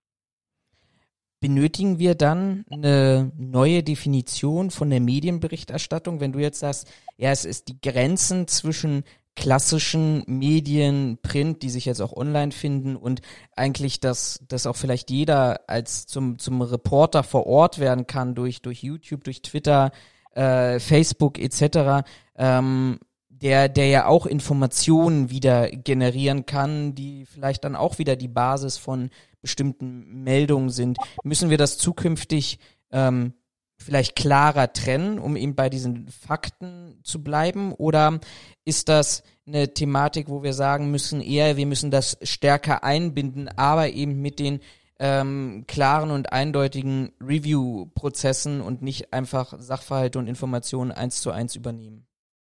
Also ich, generell würde ich mir wünschen, wenn, wenn Menschen grundlegend sachlicher kommunizieren würden. Und ähm, ich glaube, es ist aber in der Natur des Menschen, dass wenn wir auch in einem Gespräch irgendwelche Fakten aufrufen oder Statistiken, die wir mal gelesen haben, ähm, dass sie die halt auch falsch wiedergeben. Und ich glaube, für dann wichtig, äh, in, einer, in einer gewissen Eigenverantwortung ähm, der Individuen, die halt diese Inhalte produzieren und dann veröffentlichen, dass sobald ich halt über ein im speziellen digitales Medium ähm, mehr Menschen erreiche ähm, als nur mich selbst oder nur meine Familie oder, oder meine Freunde, ähm, dass ich dann auch diese, diese Eigenverantwortung mitbringe, äh, zu sagen, okay, ich mache das sauber und ähm, ich arbeite faktenbasiert und ähm, da muss es aber auch wieder vorgelebt werden, glaube ich. Also ich glaube, eine Medienhäuser und Medienplattformen haben eine ganz, ganz große Vorbildfunktion, wie halt Sachen sauber gemacht werden sollten und wie halt sauber genau, äh, kommuniziert werden sollte. Ähm, und wenn sie dadurch Vertrauen aufbauen, werden halt auch andere Menschen äh, auf YouTube, auf Instagram ähm, äh, nachziehen und äh, wie Rezo das gemacht hat, teilweise besser als halt Medienhäuser, dass er eben als sehr, sehr viele Quellen auch direkt verlinkt hat, dass er die Statistiken eingeblendet hat, ähm, dass das sich dann auch wieder niederschlägt äh, äh, in, in diese Medienformen, die halt demokratisiert sind. Und ähm, die Frage, ob ich jetzt einen einen, einen Instagram beispielsweise, ob ich da auch Peer-Review-Verfahren irgendwie ansetzen würde, das würde ich nicht machen. Einfach, weil ich glaube, es ist ein, ähm, die, die Gefahr in einem Social Media zu sagen, okay, ähm, äh, das, das wird dann missbraucht, so gerade auf einem, auf einem Instagram oder auf einem Facebook, ähm, das halt äh, sehr, sehr undurchsichtig und intransparent ist ähm, und, und viele Leute auch einfach nur ihre Meinung beigeben wollen. Da würde ich halt nicht anfangen, die einzelnen Posts zu kontrollieren ähm, nach, einer, nach einer Meldung irgendwie gegen illegale, rassistische, diskriminierende Inhalte ja, aber nicht präventiv. Und ähm, wenn aber ein, ein Medienhaus, eine Plattform irgendwie, äh, wie Pendect in dem Fall, äh, den Anspruch hat zu sagen, okay, wir möchten irgendwo uns spezifisch mit Nachrichtenthemen äh, auseinandersetzen, dann möglichst transparent und dann gerne ein Review-Verfahren, wofür wir uns eben auch entschieden haben, um einfach zu zeigen, ähm, hier kann Vertrauen geschenkt werden, weil die Inhalte eben nicht nur von einer Person direkt veröffentlicht werden, sondern eben auch kontrolliert. Hm. Ich glaube, es muss beides geben. Ja, ja, absolut. Also da, da würde ich dir auch total zustimmen, weil letztendlich zumindestens auf ich will jetzt nicht sagen, nicht kontrollierten Community-Plattformen. Letztendlich haben die sich eine andere Zielstellung gegeben als vielleicht Pendect, also ein YouTube, ein Twitter, ja. ein Facebook. Aber genau. letztendlich gehört das ja auch zu einer Demokratie, dass Meinungen, solange sie, ich sag mal, nicht gegen Gesetze verstoßen, das, was du gerade sagtest, gegen Rassismus und, und anderen ähm, Formen von strafrechtlicher Meinungsäußerung in Anführungsstrichen, ähm, dass das ja eine Demokratie ja letztendlich auch aushalten muss und vielleicht auch zu einem anderen Diskurs führt, ähm, der eben nicht nur die eigene Blase bedient, sondern der, der ähm, ja vielleicht auch Auswirkung auf die Thematik Sicherheit hat. Also ich, ich bin, bin jetzt ähm, im Sicherheitsbereich jetzt nicht unbedingt jemand, der Fake News kritisch gegenübersteht. Klar, inhaltlich, mhm. sachlich, faktisch, kritisch, ja. ja.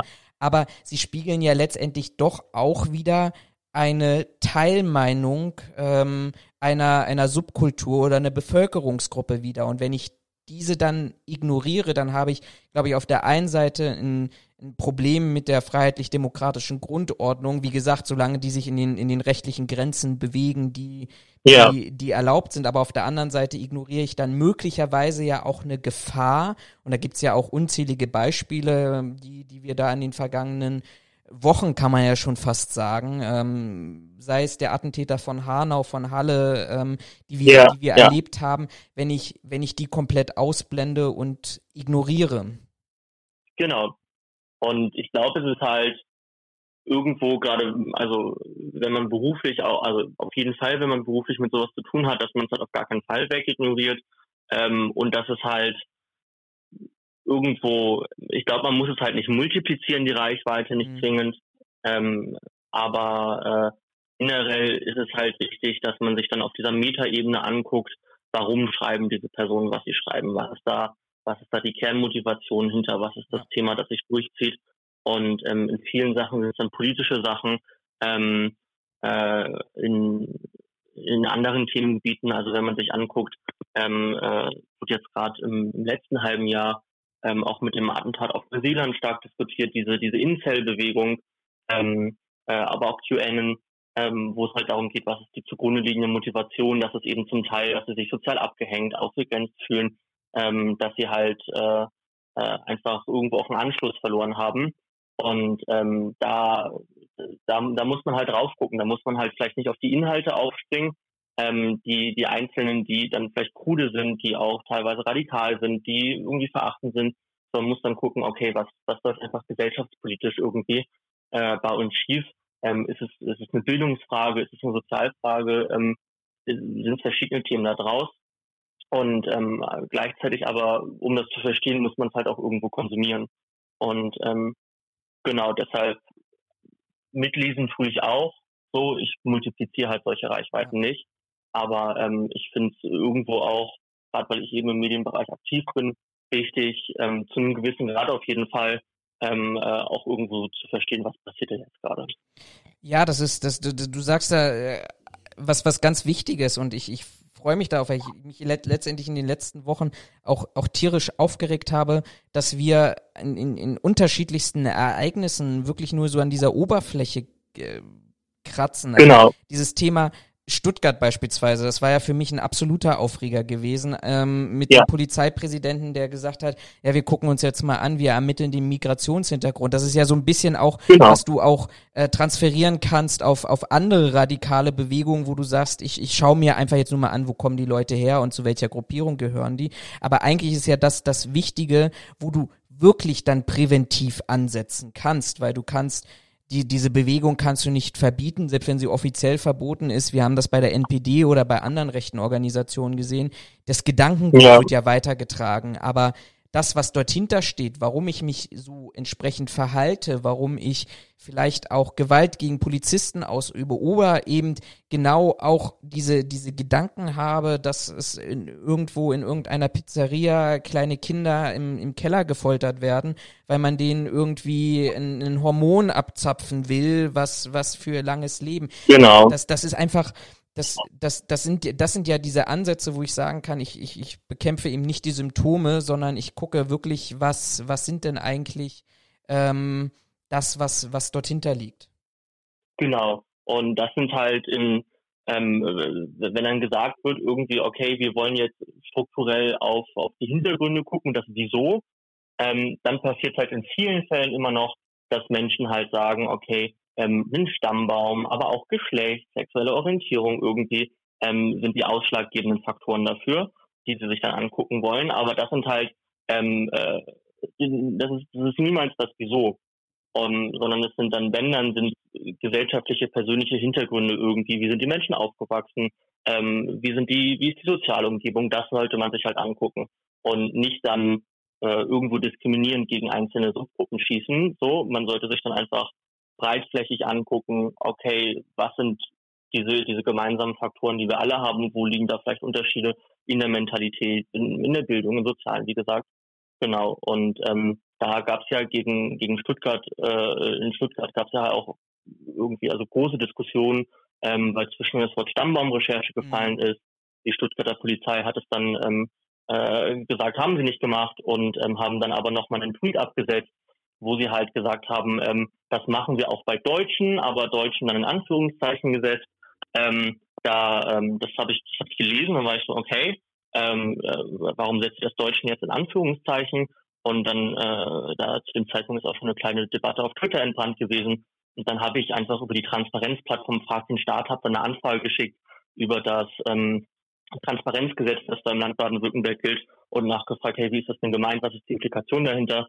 Und ähm, da haben sie dann darauf geantwortet, äh, eben über diesen formellen Prozess, dass wir eben gesagt haben, dass es äh, unsere Intention war zu sagen, äh, durch die Anführungszeichen, dass eben alle mit gemeint sind, aber das ist eben anders aufgefallen. Und ähm, äh, genau, das ist halt Kommunikation. Da geht es auch wieder um einzelne Worte teilweise, äh, was gemacht wird in dem Fall. Und es ist halt schwierig, ähm, äh, gerade wenn man wenn man dann irgendwas auch auch als öffentliche Institution postet irgendwie. Ähm, es ist ein super komplexes Thema. Ähm, genau, ich, ich bin sehr für diese Demokratisierung und ich glaube halt, also als, als persönliche Überzeugung, dass alle Menschen gleich sind, alle Lebewesen gleich sind und wir halt ähm, nicht über, über irgendwelche Faktoren rangehen sollten, die wir uns halt nicht aussuchen, sondern überwiegend auf gesellschaftliche Faktoren gucken sollten. Und ähm, das macht dann, macht dann halt auch, glaube ich, große Fortschritte und großen Sinn, weil man dann eben wirklich dieses Wieso überhaupt aufdecken kann und ändern kann langfristig. Vor allem, weil es ja unter den, den Krimo Kriminologen, da sind wir ja wieder eigentlich wieder bei der Wissenschaft und den Fakten, eigentlich einen, ja. einen rechten Konsens gab, zu sagen, unabhängig von denen, wer dort vor Ort war und mal davon abgesehen, dass das, das war ja auch so ein Witz, der durch die heute schon durch Extra 3 durchgegangen ist. Die Rechten mhm. und Linken sind enttäuscht, genauso wie die Polizei 12, 12, 12 Ausländer in Anführungsstrichen, 12 Deutsche eigentlich ja. auch von der Faktenlage dort äh, eigentlich nichts, was man irgendwo jemandem zuschieben könnte. Selbst wenn ich genau. das auf so einer primitiven Ebene machen will. Aber da ist ja auch dann wieder die Wissenschaft gekommen und hat gesagt, naja, in der Kriminologie, wir haben eher die These, dass das die Corona-Maßnahmen sind, dass das Beschränkungen sind, dass genau. das Aggressionen sind, die sich dort aufgestaut haben. Und ich glaube nicht nur ähm, in, in diesem Kontext auch gesagt, nicht nur die Medien müssen da vielleicht auch anfangen, stärker ähm, wissenschaftlicher mit, mit Quellen zu arbeiten, sondern auch letztendlich die Institutionen, die sich ja genauso in einer neuen Welt, in neuen Medien bewegen, genau. wo man vielleicht auch hinterfragen kann, naja, ist, ist dort auch die entsprechende Kompetenz überhaupt äh, vorhanden oder hat die sich schon ausgeprägt, ohne jetzt da irgendjemand Vorwürfe zu machen, aber das, das ist ja auch so eine, so eine Diskussion oder Thematik, die du ja auch sagst, da kommt, da habe ich eine andere Kommunikation als vielleicht in der klassischen Öffentlichkeitsarbeit, wo ich ein Pressestatement genau. gebe, wo es auch vielleicht Konsens ist, dass, dass man im Nachhinein nochmal jemanden anrufen kann und sagen kann, ah, das Wort, hm, habe ich anders gemeint. Ähm, ja. wir, wir, wir verändern das mal. Im Internet gesagt genau. gesagt und durch Screenshots auch relativ schnell transportiert. Genau. Und ich meine, die, die Berliner Polizei vielleicht auch als, als gutes Beispiel, wie sowas laufen kann. Die machen ähm, ein, zwei, vielleicht auch dreimal im Jahr machen sie halt 24 Stunden, wo sie halt jeden Einsatz, ähm, der, der passiert, kurz auf, auf Twitter ähm, beschreiben. Zeitversetzt mehrere Stunden später, also wenn, wenn dieser Einsatz quasi vorbei ist. Aber ähm, schreiben dann halt, okay, ähm, äh, Autounfall da und da, ähm, Feuerwehr da und dahin geschickt.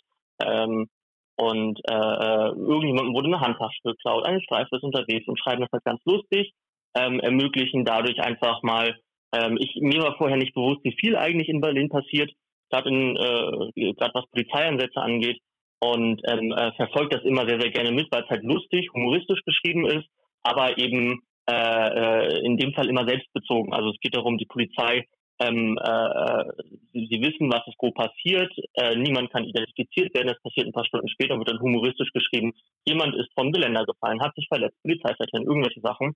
Und ähm, äh, äh, das nehmen sie halt in dem Fall an, ansonsten werden der Pressemitteilung gepostet.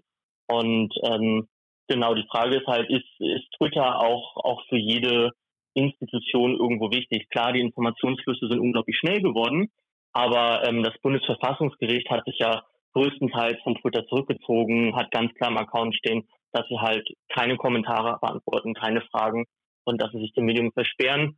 Ähm, Gerade bei so, so, so, Institutionen wie dem Bundesverfassungsgericht, wo halt wirklich jedes Wort auf die Goldlage, Goldwaage gelegt äh, werden kann, wahrscheinlich auch sollte, ähm, ist es vielleicht eine richtige Entscheidung, das zu machen. Wobei ich generell natürlich befürworte, okay, ähm, Kommunikation sollte und muss irgendwo moderner werden. Aber vielleicht ist es nicht immer das, das zwingend Beste, dass man halt in so einen schnellen Nachrichtencycle reingeht, ne? Mhm. Genau. Ich, ich würde nochmal bei den sozialen Medien gerne mit dir bleiben. Ja. Ähm, und ich, ich, ich komme ja jetzt auch mit Fakten um die Ecke. Ähm, jeden Tag 600 Millionen Tweets, das sind rund 6000 Tweets pro Sekunde bei bestimmten Ereignissen potenziert sich das ins, ins Unermessliche. Also mal so ein Beispiel, FIFA-Weltmeisterschaft, die letzte, jede Minute knapp 620.000 Tweets versendet. Du hast jetzt aber ja. auch selber gesagt, da entstehen ja auch eigentlich gute Informationen, die, die man verarbeiten müsste, die man ähm, nutzen kann. Wie finden wir eigentlich oder können wir eigentlich vorneweg, bevor wir die Nadel im Heuhaufen suchen, aber können wir überhaupt diese Informationsmasse bearbeiten, verarbeiten, verstehen?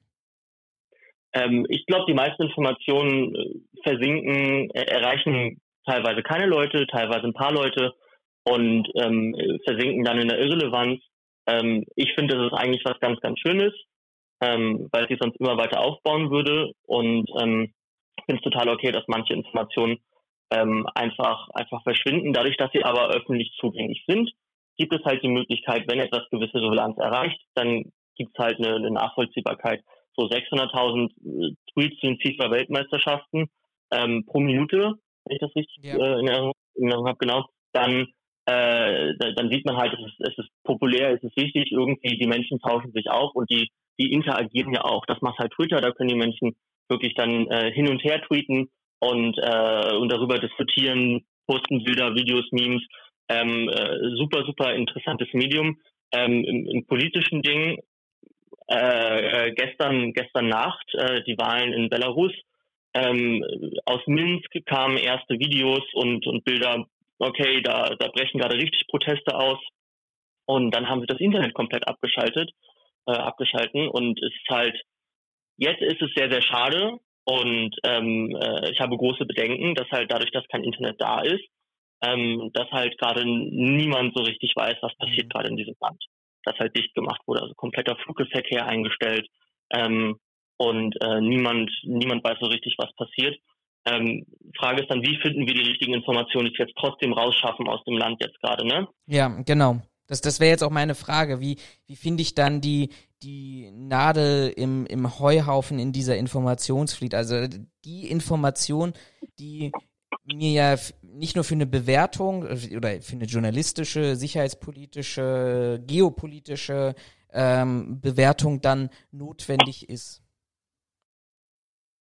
Ja, hm, das ist eine gute Frage. Also per se Informationen, die im Internet gepostet werden, sind in den seltensten Fällen strukturiert. So, das macht es äh, auf einer technischen Ebene sehr, sehr schwierig, die Informationen so auszulesen.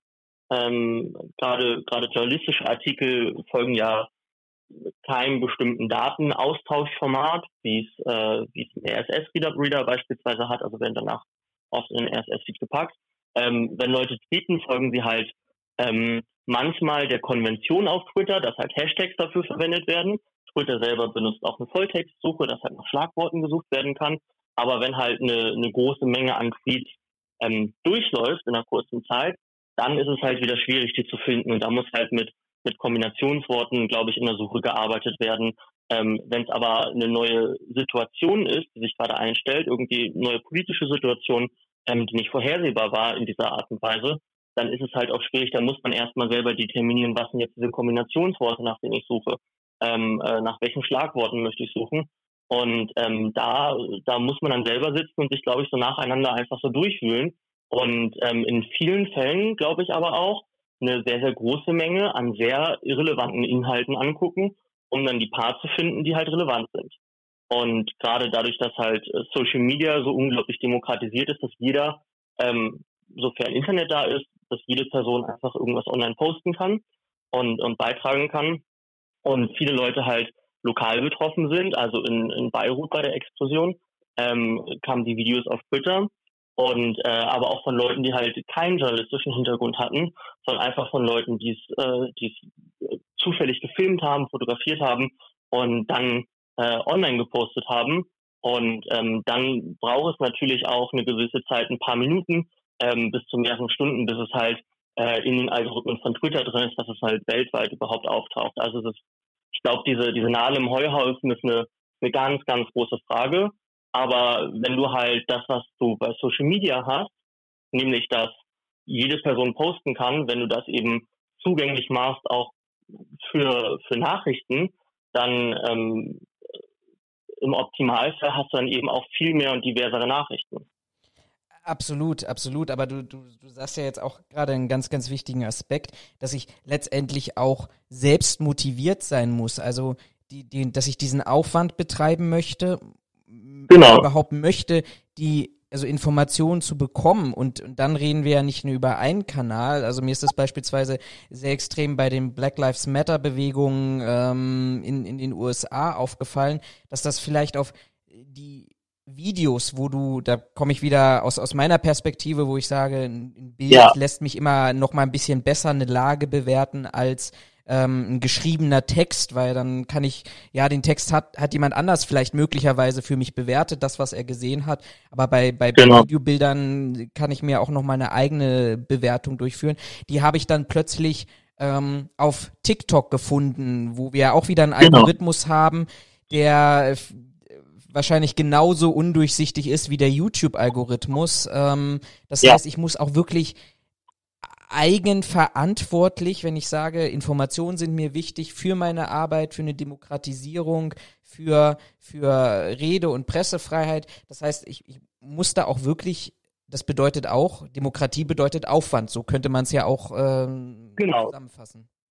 Genau, und irgendwo eine Verantwortung. Also ich glaube, das demokratische System oder unsere demokratischen Systeme sind in der Anforderung, Verantwortung, dass halt die, ähm, die Kompetenz an die Menschen weitergegeben wird und ihnen diese Kompetenz beigebracht wird, dass sie halt diese Verantwortung, diese Eigenverantwortung in der Demokratie, äh, also A, ich glaube, das äh, es ist sehr wichtig, unglaublich wichtig, aber ich glaube, das erste an Verantwortung ist halt, ähm, geh wählen.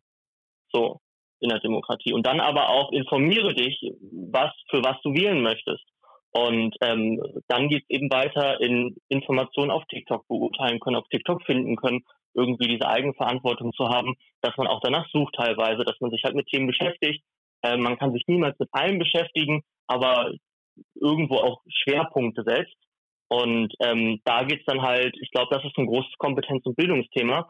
Und äh, eine jede Demokratie ähm, muss halt, glaube ich, meiner Meinung nach viel in Bildung investieren, um die Menschen halt mündig genug zu bekommen. Und ähm, das Gegenläufige wäre halt technokratisch zu sagen, okay, wir lassen einige wenige wählen, so, die halt eine Vorqualifikation haben, aber das ist auch wieder ausgrenzend disk äh, diskriminierend. So, wer erstellt denn diese die, die Vorqualifikation dafür? Und im, im Internet, alle können eh partizipieren. Die Technologie ist weit verbreitet. Deshalb, ich glaube, das einzig Logische ist halt zu sagen, okay, ähm, wir, wir äh, A, die Medien leben diese Kompetenz vor, so, und gehen mit gutem Beispiel voran. Und B, wir bilden einander weiter und das staatliche System bildet uns durch Schulbildung, Universitätsbildung, ähm, aber auch dann Fortbildung, Zugang zu Fortbildung ähm, immer weiter, dass die Menschen halt haben, die Möglichkeit haben, immer mündiger zu werden. Meinst du, ich, ich, ich stocke gerade, weil ich, ich will jetzt natürlich nicht zu, zu kritisch klingen, aber Gerne. meinst Gerne du, unser, unser Bildungssystem bereitet uns wirklich auf, auf diese Anforderungen vor? Und ich will jetzt mal nur bei diesem, bei diesem Medienthema bleiben. Jetzt bin ich auch ein paar ja. Jahre, schon über ein Jahrzehnt aus, aus der Schule raus, aus der allgemeinen Schule raus. Ähm, und muss ehrlich sagen, auch ich sag mal, auch innerhalb, innerhalb dieses Schulsystems, auch im Studium, Hochschulstudium, weder im Bachelor, im Master, war dieses Thema ja. Medienkompetenz, ähm, die, ich glaube, nicht nur selektiert bei Medienmachern, ähm, ganz allgemein gesagt, vorhanden sein sollte, zumindest aber eine gewisse Grundkompetenz auch in der Allgemeinbevölkerung äh, vorhanden sein sollte, war kein kein wirkliches Thema gewesen. Und wir haben heute ja eigentlich gelernt oder besprochen, wie wichtig Medien- und Informationsmanagement eigentlich ist. Müssen wir da vielleicht auch noch ein bisschen stärker nachsteuern?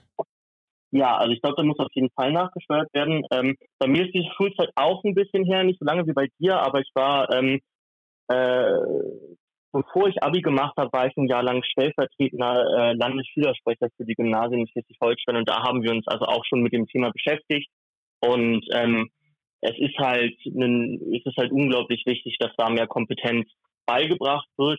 Aber das äh, beginnt bei Schulen und Universitäten, weil da das natürliche Lernumfeld ist. Aber gleichzeitig entwickelt sich die Technologie so unglaublich schnell, dass halt äh, Menschen, die schon lange aus Schule und Universität raus sind ähm, oder Ausbildung, ähm, dass die halt trotzdem noch Neues dazulernen müssen. Und ähm, die, die Ressourcen dafür sind quasi nicht existent. Mhm. Und dann ist die Frage, wie kann halt irgendwas da neu beigebracht werden? Und ähm, das ist, glaube ich, eine große offene, wie kann Medienkompetenz für alle Menschen beigebracht werden? Ähm, in den Schulen wird hoffentlich jetzt mehr. Also es gibt, äh, gibt ja dieses, ähm, äh, das, ich habe vergessen, wie es heißt, das, äh, das Förderpaket vom Bund für die Schulen, wo sie halt das äh, Kooperationsverbot aufge, äh, aufgehoben haben um um zu unterstützen, aber aus dem Pool wird halt sehr wenig Geld auch abgerufen, weil es halt nur für bestimmte Dinge zugelassen ist. Also da gibt es natürlich auch bürokratische Probleme, dann die Lehrkräfte, die teilweise ähm, äh, ja selber mitlernen müssen, das auch nicht schaffen oder einfach nicht gemacht haben, einfach keine Zeit, keine Ressourcen wieder dafür äh, haben, um diese dieses Wissen selber zu erlangen, diese Kompetenz. Und dann eben die, die der ganze Rest der Bevölkerung, die halt ähm, alle zwei Jahre ein neues Handy in die Hand gedrückt bekommen oder sich kaufen und ähm, also normalerweise kaufen wir uns die selber, ähm, aber die alle alle paar Jahre ein neues Handy haben, neue Technologien, neue Software, die sich ja nochmal deutlich schneller entwickelt als Hardware. Und ähm, da müssen wir halt auch eine Kompetenz erlangen.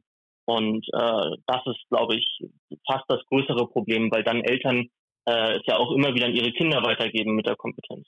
Hm. Jetzt, jetzt versuchst, jetzt, jetzt nicht nur nicht versuchen, sondern du, jetzt bist du jemand, der sich tagtäglich mit Medien beschäftigt, der weiß, wie das funktioniert, mhm. ähm, wie, wie ich an die Informationen bekomme. ich beschäftige mich so 30 Stunden mit dieser Thematik, auch wieder sehr in diesem Nischenbereich wieder drin. Jetzt haben wir aber bestimmt ganz viele Zuhörer, ähm, die eher Konsumenten sind als Sucher. Wenn jetzt jemand sagen würde, okay, ich würde, ich würde mich auch gerne persönlich mehr damit beschäftigen, die Nadel im Heuhaufen suchen, die, die, ja. ähm, Wahrheit, die Fakten, die vielleicht möglicherweise dort hinterstehen. Welche Tipps, Tricks, Programme, Systeme möglicherweise würdest du jemandem empfehlen, der sich jetzt zum ersten Mal auf diese Suche, auf diese Auswertung, auf diese Beobachtung macht? Ja, ich glaube, also ganz grundlegend ist die Frage, möchte ich, möchte ich so nischige Social Media Inhalte finden oder möchte ich beispielsweise einfach diversere Nachrichtenquellen lesen? Ähm, Nachrichtenquellen, äh, RSS-Reader sind super, dass man halt sagt, okay, ich gucke mir jetzt eine Liste an, an Nachrichten, äh, Institutionen an, denen ich vertraue. Ähm, aber wenn ich nicht weiß, wem soll ich vertrauen, ähm, Wikipedia hat da beispielsweise ganz, ganz tolle Listen an vertrauenswürdigen Nachrichtenquellen, ähm, äh, die man sich angucken kann und dann sagen kann, okay, alle diese Nachrichtenseiten besitzen einen eigenen RSS-Feed. Da könnte man reingehen, dann ist man so allgemein abgedeckt und diese Nadel, wenn man die suchen möchte, ähm, für viele Menschen ist, glaube ich, die akuteste Nadel, was, ähm, was passiert mit mir selbst? Wurde mein Name im Internet erwähnt? Und da sind beispielsweise die Google Alerts die sind kostenfrei zur Verfügung gestellt. Da kann man zum Beispiel den eigenen Namen mal reinpacken oder die Firma, bei der man arbeitet oder ähm, äh, Stichworte, für die man sich interessiert. Und dann äh, schickt er Google automatisiert E-Mails zu, eben wenn Dinge zu dem Thema passieren. Kann auch sagen, ich möchte nur zusammengefasste E-Mail einmal am Tag, einmal die Woche haben und äh, äh, kriege dadurch die Informationen. Und das andere ist, glaube ich, überwiegend äh, manuelle Recherche. Was am einfachsten und am schnellsten ist, ist einfach bei Google mal auf Seite 2 oder Seite 3 zu gehen. Da tauchen viele Sachen auf. Und ansonsten ähm, ist es, glaube ich, wie so, ein, wie so äh, bei Hänsel und Gretel einfach diese, diesen Brotkrumen zu folgen. Wenn ich also in Social Media äh, einsteige und ich sehe, okay, Beirut ist gerade was passiert auf Twitter, ähm, dann klicke ich da drauf und dann klicke ich mich vielleicht durch verschiedene Accounts durch, durch verschiedene Schlagworte durch und kann dem einfach so ein bisschen folgen. Ähm, und dann einfach, ich glaube, wenn man das Grundinteresse hat, ähm, dass man sowas folgen möchte, ähm, dann, dann einfach keine Angst haben. So, man, man findet immer wieder neue Inhalte und, und manche sind dann wirklich, wirklich großartige Goldstücke, die man dann auch wirklich sehen kann. Genau. Und was Software angeht, also ich glaube, so einen generellen Überblick automatisiert über RSS-Feeds, ähm, Google News, ähm, Pandect, äh, bei uns dann, da wird es halt praktisch zusammengefasst und von Menschen auf der ganzen Welt zusammengetragen. Also von Nachrichten aus dem, aus dem Aserbaidschan, die gerade mit Armenien Spannung haben, ähm, weil sie eben Angst haben, dass sich die Türkei da einmischt, ähm, bis, äh, bis Afrika, Südamerika, aber eben auch USA und Europa ähm, ist da alles dabei. Genau. Und äh, äh wenn man selber suchen möchte, ich glaube einfach so anfangen und Links folgen. Also raus aus diesem, ich gehe auf die klassische Seite, weil ich die Seite kenne, sondern dann eben nach Stichworten suchen in Social Media bei Google und dann auch mal auf Seite 2 und 3 gehen und gucken, wer hat geschrieben, wo kommen die Informationen her. Und ähm, wenn man eine neue Information findet, ich google sie immer noch mal gegen, ob es halt andere Quellen gibt, die auch darüber berichten, um dann zu gucken, okay, ähm, wie kann ich das einschätzen? Und wenn ich es halt nicht weiß, dann ähm, frage ich eine andere Person, die, die mehr Ahnung hat vom Thema als ich. Mhm. Vielleicht die, die, die letzte Frage, weil ich glaube, die ist auch unglaublich wichtig und bündelt nochmal so ein bisschen das, unser, unser ganzes Gespräch ab. Wie biege ich nicht falsch ab? Du hast gerade gesagt, Beirut ähm, ist ein gutes Beispiel. Ich glaube auch deshalb, weil ja relativ schnell dann irgendwelche Videos ähm, mit, mit von Dro die einen haben über Drohnen gesprochen, die dann plötzlich da genau, dann über dieses Lager geflogen sind. Andere hatten irgendwo genau. Kampfjets gesehen oder Hubschrauber, glaube ich, war es eher gewesen. Wie biege ich an dieser Stelle, wo, wenn ich den Brotkrumm folge, nicht falsch ab, um praktisch dann den, den falschen Brotkrumm zu? Du, wirst auf jeden Fall falsch abbiegen. Die Frage ist, was machst du halt mit dieser Information? Und ähm, wenn, wenn halt, okay, Leute berichten darüber, sie sehen Drohnen, sie sind Flugzeuge. Ähm, die, die Information ist ja erstmal da, ich kann, kann sie konsumieren, aber ich kann halt nicht abschließend sagen, ist das jetzt sinnvoll, äh, ist das richtig? Ähm, ist das falsch? Ist das, äh, wo, woher kommt das? Ähm, Gerade bei Augenzeugenberichten und Augenzeuginnenberichten ist es halt immer ein, ein, ein heikles Thema, gerade wenn wenn eben so eine äh, so ein wirklich lebensveränderndes Ereignis gerade in deren unmittelbarer Umgebung passiert ist. Und ähm, solche Ereignisse werden auch immer politisch direkt natürlich äh, aufgeladen. Und im Zweifelsfall lese ich diese Informationen dann, aber ich bin ja nicht im Zug, diese, äh, also nicht, nicht im Zwang, diese Informationen weiterzugeben, wenn ich mir auch nicht sicher bin. Und ähm, entweder könnte ich dann, und dann tauchen wir in eine klassische, wirklich journalistische Arbeit rein, dass man eben immer weiter tiefer verifizieren möchte, ähm, äh, sind diese Informationen korrekt? Und äh, fängt dann an, sich die Metadaten von den Bildern anzugucken, ähm, verschafft sich im Optimalfall einen sehr, sehr großen Überblick über, über alle Videos und Fotos, die gerade gepostet wurden aus verschiedenen Blickwinkeln, versucht zu verifizieren, ist das eine, was ich jetzt da sehe, ist es auch dem anderen? Nein, in den anderen beiden Videos ist das nicht zu sehen, also wahrscheinlich irgendwie reingefotoshoppt, rein editiert ähm, äh, das muss man sich dann angucken. Ähm, dafür gibt es unglaublich gute Expertinnen und Experten. Ich glaube, am, am erwähnten, am erwähnenswertesten aus meiner Perspektive finde ich Bellingcat. Die sitzen in England und äh, die, die recherchieren halt und die haben damals bei dem MH-Flugzeug, das über der Ukraine abgeschossen wurde, die haben halt auf Basis von öffentlich zugänglichen Videos, aber auch Satellitendaten, ähm, Satellitenbildern haben die halt nachrecherchiert, okay, ähm, äh, äh, ja, das Flugzeug wurde abgeschossen und äh, was ist da passiert und haben dann über öffentlich zugängliche Daten auch die Hintermänner äh, aus Russland quasi ausfindig gemacht. Und die arbeiten eben, ähm, äh, verlinken alle Quellen, verlinken alle Daten, zeigen das auf und ähm, machen damit, äh, äh, nehmen diese Hintergrundarbeit ab und sind eben darauf spezialisiert. Die haben auch ganz, ganz tolle Ressourcen auf ihrer Website, wo sie erklären, wie man das äh, selber machen kann. Genau. Und äh, haben auch äh, in Syrien haben sie über Satellitenbilder haben sie äh, mehrere äh, Trainingslocations vom IS haben sie rausgefunden und solche Sachen, weil sie einfach ähm, Videos, die von denen offiziell gepostet wurden, gesehen haben, haben im Hintergrund gesehen, okay, da sind bestimmte Landschaftsmerkmale und haben die dann über äh, über Satellitendaten haben sie dann cross-verifiziert um dann einzugrenzen, in welchen Gegenden das ist, bis sie es dann gefunden haben. Und die arbeiten eben sehr professionell mit öffentlich zugänglichen Daten. Also das ist eine ganz, ganz spannende Arbeit. Ähm, das kostet dann viel Zeit, das ist relativ komplex und ähm, äh, deren Recherchearbeit dauert dann eben auch teilweise Wochen und Monate, bis sie halt an die Öffentlichkeit gehen, weil sie eben sagen, wir wollen uns sicher sein in dem, äh, was wir da recherchiert haben. Also ein gesundes Misstrauen, eine große Portion Neugier und das Wichtigste, glaube ich, die richtige demokratische Einstellung. Christoph, vielen, vielen Dank für dieses wirklich sehr spannende Gespräch. Ich hoffe, ähm, das hat dir genauso viel Spaß gemacht wie, wie mir persönlich und hoffentlich auch unseren Zuhörern. Ähm, vielen Dank für deine Zeit, für deine Inhalte, für, für die wirklich spannenden Einblicke auch in Pendek. Ähm, ich werde das an dieser Stelle auch nochmal natürlich verlinken, da kann sich jeder darauf ähm, mal ein Bild davon machen und sich hoffentlich daran auch beteiligen. Ich, ich danke dir wirklich für deine Zeit. Hab noch einen schönen Abend und äh, bis zum nächsten Mal. Dankeschön. Schön, dass ich da sein durfte. Mach's gut und tschüss. Tschüss.